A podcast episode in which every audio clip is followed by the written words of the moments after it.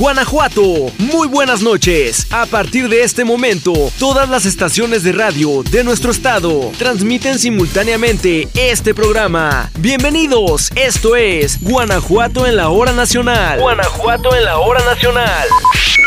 Muy buenas noches, ya damos inicio con Guanajuato en la hora nacional. Yo soy Marco Alvarado y les doy la más cordial bienvenida. Y bueno, para dar inicio en Guanajuato en la hora nacional tengo un invitado muy especial, se llama Emiliano Trujillo, pero todos lo conocemos como Chema, o la mayoría lo conocemos como Chema o Chema Art, también porque lo hemos visto pintar, lo hemos visto involucrarse mucho en el tema cultural en San Francisco del Rincón, Guanajuato. Y bueno, el día de hoy lo tengo con nosotros para que nos platique qué es lo que hace, porque sabemos que es director de un colectivo conocido como de autores emergentes y quiero que nos expliques, Emiliano, eh, de qué se trata todo esto, cómo es que te surge la idea de decir vamos a hacer un colectivo, vamos a, a juntar lo mejor de la cultura y aparte con gente joven y que tiene muchas ganas de expresarse. Bienvenido a Guanajuato en la hora nacional. Muchas gracias.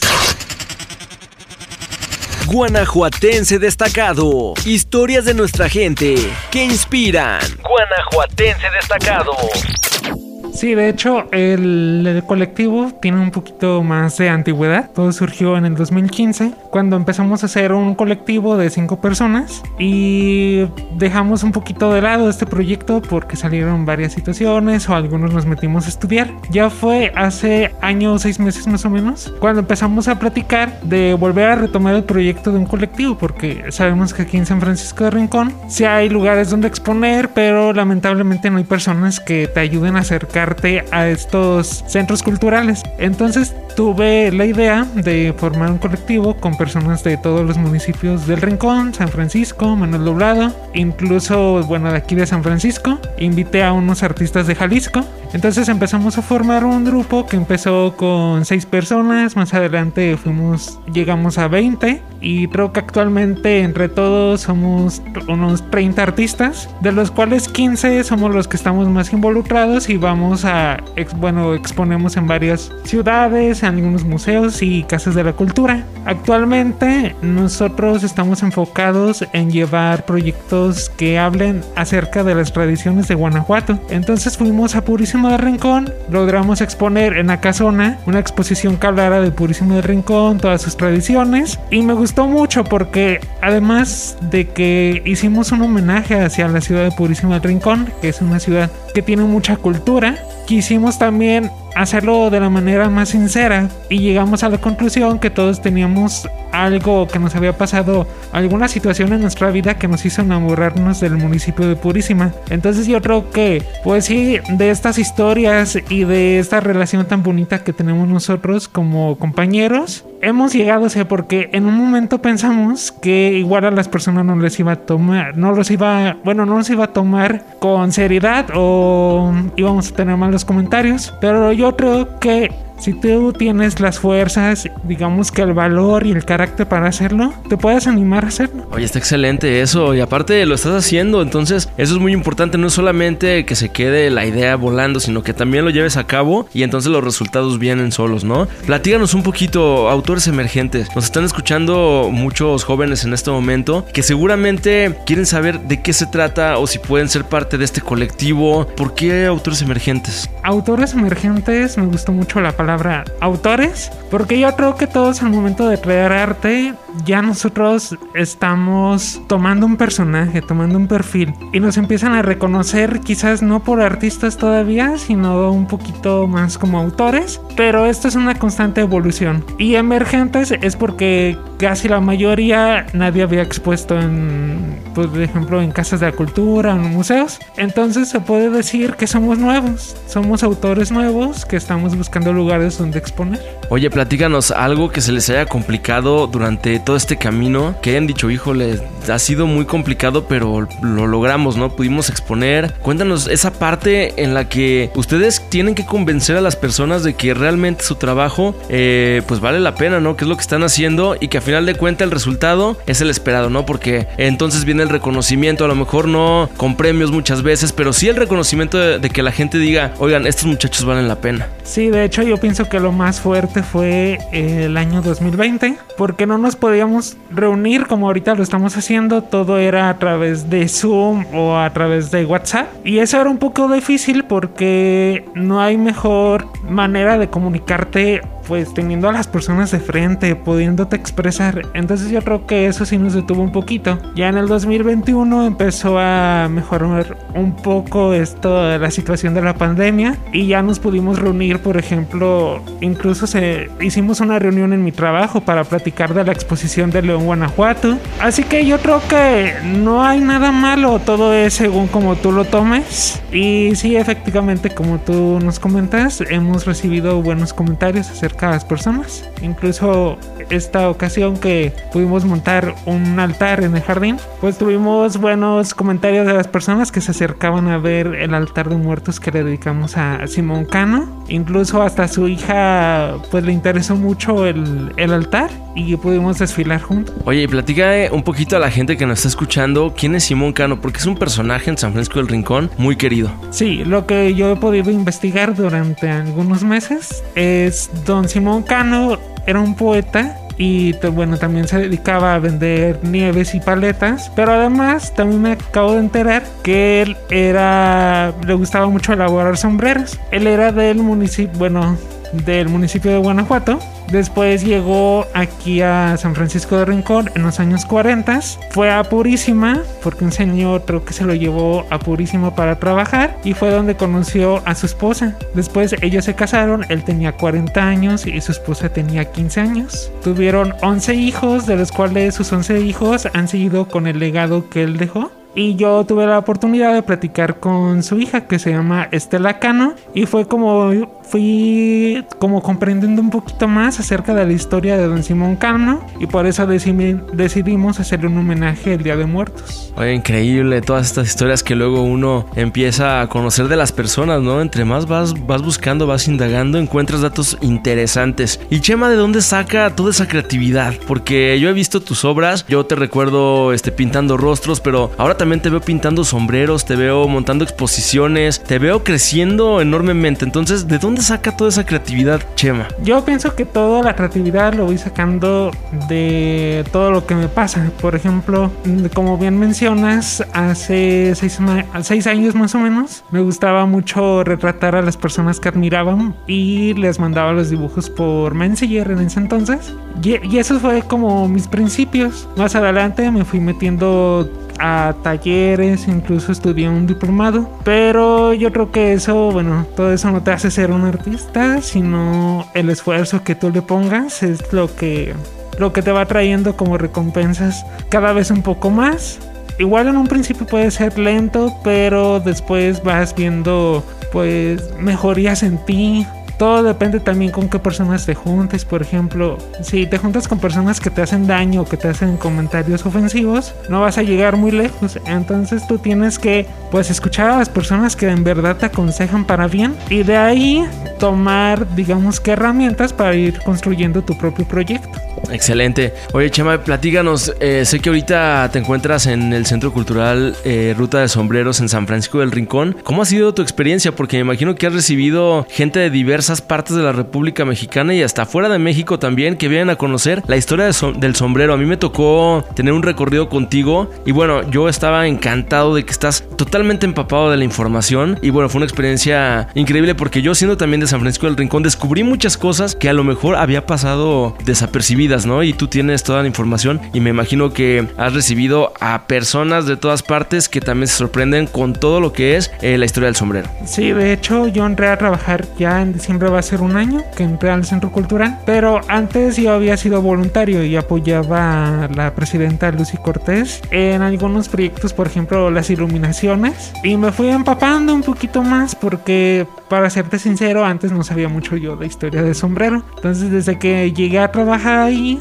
me fui empapando, fui conociendo cada herramienta, e incluso cada persona que iba me dejaba como pequeñas, me contaba pequeñas historias, entonces esas historias que ya me han contado antes, trato de combinarlas con otras historias que me han platicado a mí y yo pienso que por eso se enriquece un poco más. Sabes, a veces la historia para muchas personas puede ser un poco aburrida, pero a veces si vas cambiando o sea, respetas la historia, pero le vas agregando tu propio estilo, es más fácil que los demás te puedan comprender. Y me da mucho gusto, por ejemplo, que van personas que son de aquí de San Francisco de Rincón y que me platican que solían pasar por ahí, pero ellos no sabían que ahí se encontraba el Centro Cultural Ruta de Sombreros. Y entonces para ellos es una manera pues muy bonita de conocer acerca de la industria de San Francisco, pero también conocer desde, bueno, desde su perspectiva, de sus propios ojos, todo lo que hacemos aquí porque no es lo mismo que te lo cuenten a que tú también empieces a practicar. Y yo siempre les digo que toda esta información que nosotros le damos puede ser muy útil porque ellos lo pueden aplicar en otras partes porque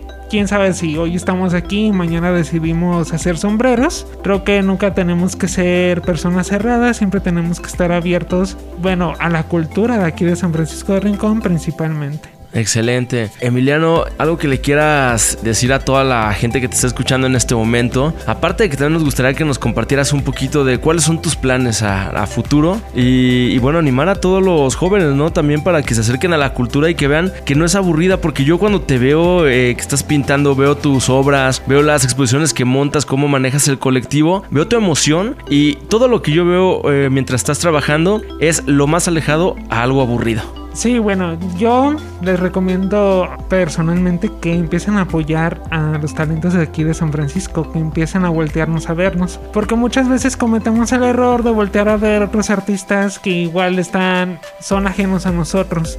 Lo principal es siempre apoyar la cultura de tu municipio, de tu pueblo, de donde seas. Y no solamente es comprando sus obras de las personas, también es recomendando a tus amigos. Si tienes un amigo artista, recomiéndalo. Si hay un museo en tu ciudad y hay una exposición, ve y visítalo y en las redes sociales puedes comentar acerca de la exposición.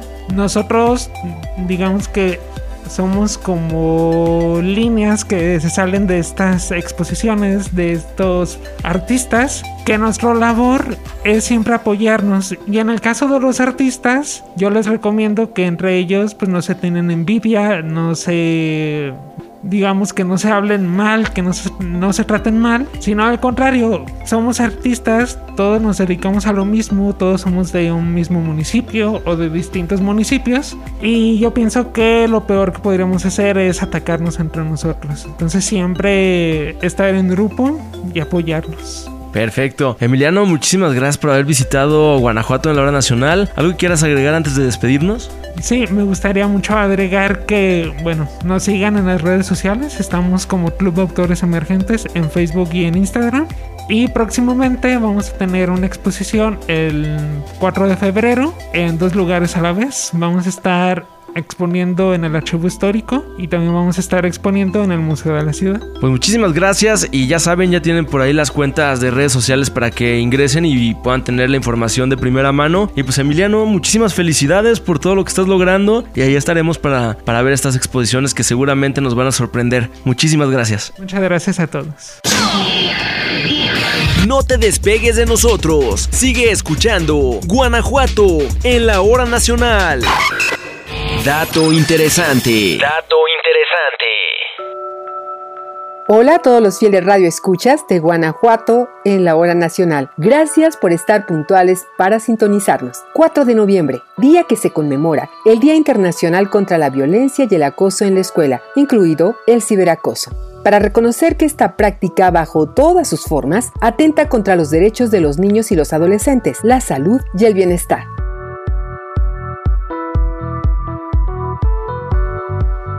Las amenazas en línea o a través de los teléfonos celulares ha aumentado también y los datos demuestran que la mayoría de los alumnos víctimas del ciberacoso lo han sido primero en la escuela y que un alto porcentaje de ellos ha recibido amenazas después, ya cuando están en sus hogares.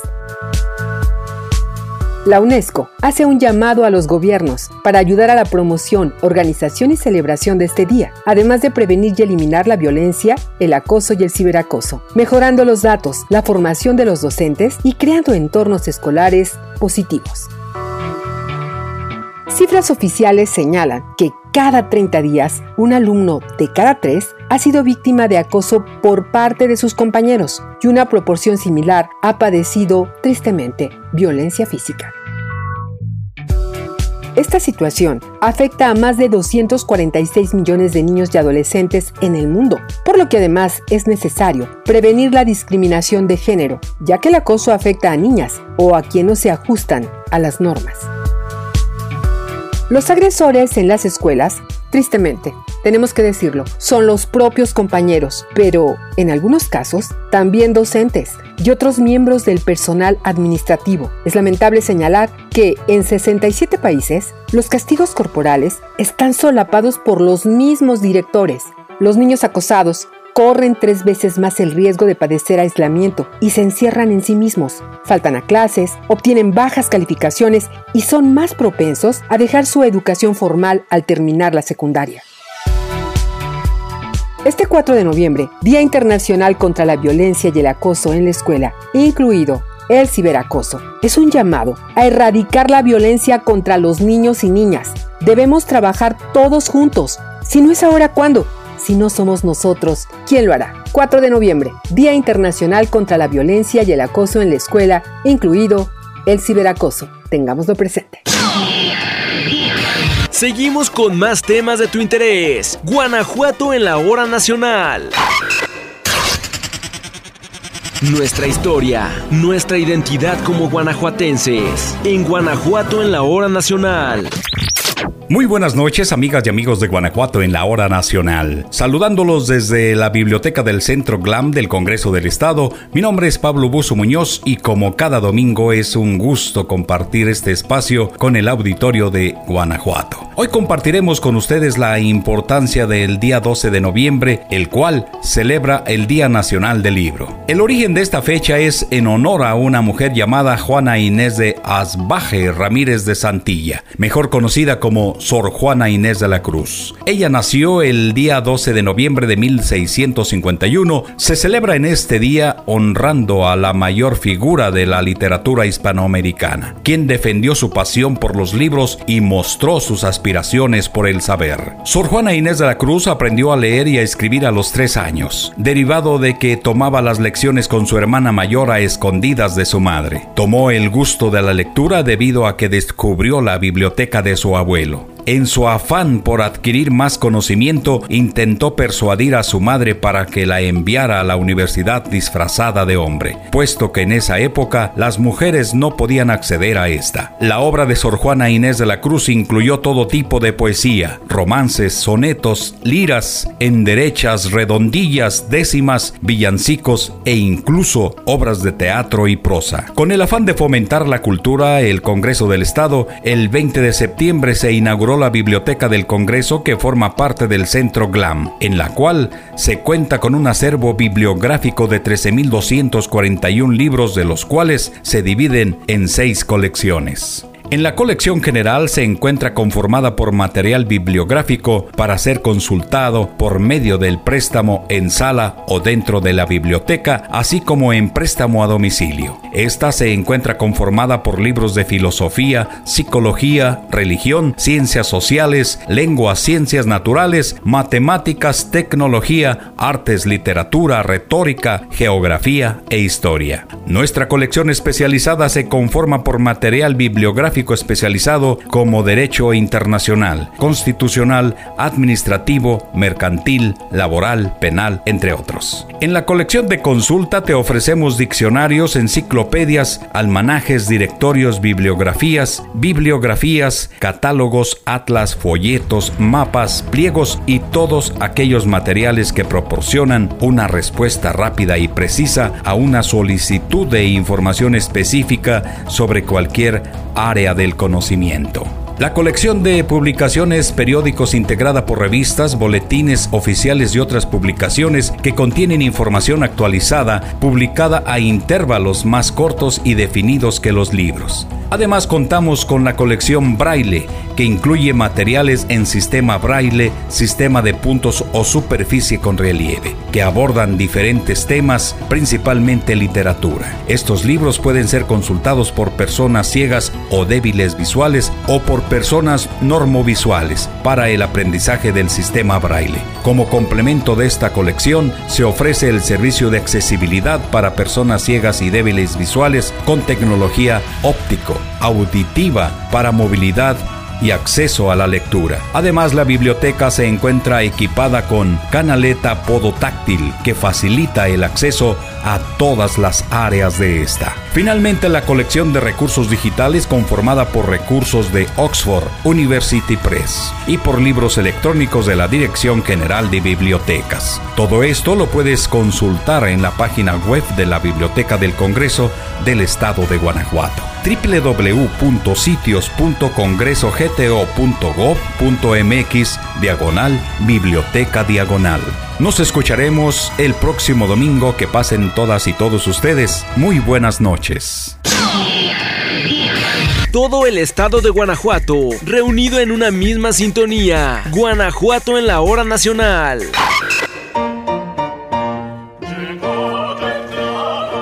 Acta solemne de la Declaración de Independencia de la América Septentrional. Para continuar celebrando los 200 años de la consumación de la independencia nacional, te compartimos la siguiente cápsula informativa. ¿Sabías que el Congreso de Anáhuac o Congreso de Chilpancingo fue el primer Congreso político mexicano independiente? Déjame contarte que este Congreso fue convocado por José María Morelos y Pavón el 13 de septiembre de 1813, dando inicio a la primera sesión el día 14 del mismo mes y año. En esta primera sesión, Morelos dio a conocer un documento considerado como uno de los textos políticos mexicanos más importantes, Sentimientos de la Nación. Dicho documento fue dictado por el propio Morelos y redactado por Andrés Quintana Roo. En este, Morelos planteó la independencia total, romper todo vínculo con España y retomó los principios constitucionales de igualdad, soberanía y derechos del hombre poco después, el 6 de noviembre de 1813, el Congreso de Anáhuac hizo la Declaración de Independencia, que rompía con tres siglos de dominación española.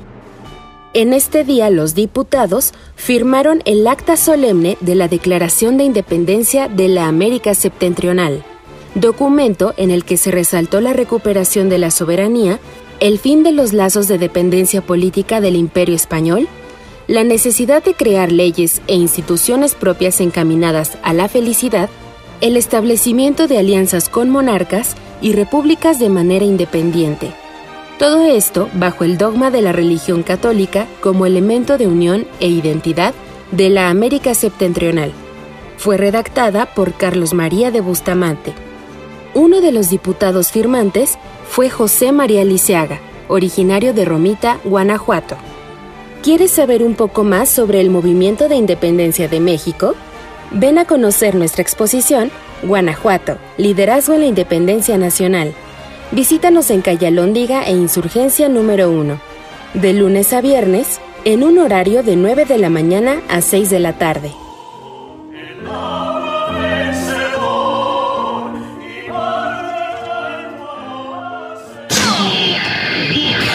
Te despegues de nosotros. Sigue escuchando Guanajuato en la hora nacional. Qué bueno que sigan acompañándonos aquí en Guanajuato en la hora nacional. Yo soy Hugo Aldair y esta noche les platicaremos que el urbanismo es la disciplina encargada del diseño de los espacios de una ciudad, con el objetivo de mejorar la calidad de vida de los habitantes. El Día Mundial del Urbanismo se celebra el 8 de noviembre para promover la importancia de la planificación en la creación y manejo de comunidades urbanas sostenibles con el marco del ordenamiento regional. Es una fecha para contemplar la planificación desde una perspectiva global, pues representa un evento que apela a la conciencia de los ciudadanos y las autoridades, y llama la atención hacia el impacto ambiental que produce el desarrollo de ciudades y territorios. En 1934, el urbanista ingeniero Carlos María de la Paulera, primer catedrático de urbanismo en Argentina, concibió el símbolo del urbanismo con el oro, azul y verde por el sol, el aire y la vegetación. 15 años después, en 1949, tras su iniciativa se creó el Día Mundial del Urbanismo, que busca abogar por los intereses públicos y profesionales de la planificación urbana, así como realizar acciones para el bien común, como el aumento de parques y zonas recreativas, la recuperación de espacios públicos, la culminación de obras de desarrollo urbano y descongestionar las zonas superpobladas para disminuir la contaminación del aire y del agua. De acuerdo con la ONU, la población mundial al 31 de octubre de este año es de 8 mil millones de personas y estima que para el 2050 rebasará los 10 mil millones. Lo alarmante es que el 70% de ellas vivirán en las ciudades. Las ciudades sostenibles son uno de los objetivos a alcanzar por la ONU para el año 2030. Esto no solo busca mejorar las condiciones de vida de quienes viven en zonas marginales, sino también garantizar un equilibrio entre la vida moderna y el medio ambiente. México es el segundo país latinoamericano con mayor población y altas concentraciones humanas, ya que más del 80% de los habitantes viven en centros urbanos y zonas metropolitanas. Así es que no lo olvides, 8 de noviembre, Día Mundial del Urbanismo. Seguimos con más temas de interés aquí en su programa Guanajuato en la Hora Nacional. No le cambies. Seguimos con más temas de tu interés. Guanajuato en la Hora Nacional. Los eventos más destacados que no te puedes perder. Pon atención a nuestra Agenda Guanajuato. Agenda Guanajuato.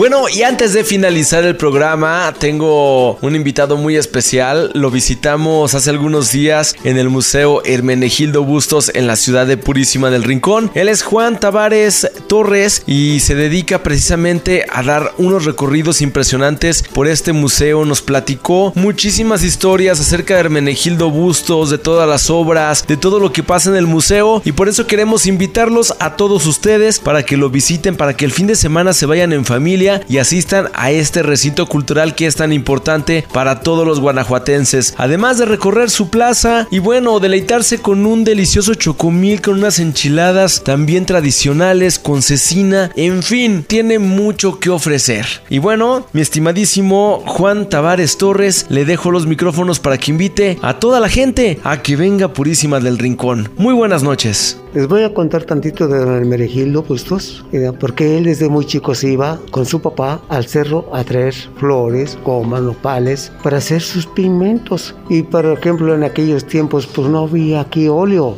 se daba cuenta que alguna persona iba a matar a un borreguito y iba y le compraba el cebito para hacer su óleo, ¿verdad? porque por, es lo que le da fortaleza y vida a las pinturas, principalmente a las que están las pinturas sobre tela, ¿verdad? porque son, las telas son muy quebradizas. Si no se tiene una eh, temperatura adecuada, si les da más calor se empiezan a hacer quebradizas que la que aguanta un poquito más es el de lámina. Por eso él usaba eh, el cebito de los borreguitos para hacer su propio óleo. Si miren esto que estoy aquí ahorita platicando, pues es una partecita, pero los invitamos a que vengan a ver y a visitar el Museo de Don Hermenegildo Bustos, ¿verdad? Porque, como les digo, pues él nace el 11 de abril de 1831, ¿verdad? Y como les digo, pues él se casó con su señora esposa, que fue en el año de 1854, que fue con su señora Joaquina Ríos. Con su señora esposa no tuvo familia, tuvo familia con otra señora que se llamaba Santos Urquieta, que sí le dio un hijo, pero como nació prematuro, pues murió y no dejó descendencia de sus pinturas, porque como él fue un pintor autodidacta, que también se enseñó pintando él solo, por medio de su papá que también pintaba, fue resurgiendo y como a veces dicen, sale mejor el alumno que el maestro, ¿verdad? Y aquí tenemos una buena exposición de pinturas ahorita, que esas pinturas que están aquí son de varios coleccionistas, ¿verdad? Y se las llevan hasta el año que viene, en el mes de junio. Si gustan venir, y aquí los esperamos en el Museo de Hermenegildo Bustos, que está en Purísima de Bustos o de Purísima del Rincón. Bueno, pues ahí un poquito de la historia de Hermenegildo Bustos y ya como nos contó mi queridísimo Juan, Pues hay que venir al museo, hay que venir con toda la familia conocer todas sus salas, la historia, ver las máscaras de la Judea, todas sus pinturas, en fin, hay mucho que ver aquí en Purísima del Rincón. Agradecemos mucho las facilidades que nos dieron en el museo para dar este bonito recorrido y por supuesto también para invitarlos a todos ustedes y los esperamos el próximo domingo. Yo soy Marco Alvarado y esto es Guanajuato en la hora nacional. Hasta la próxima. Guanajuato en la hora nacional. Guanajuato en la hora nacional.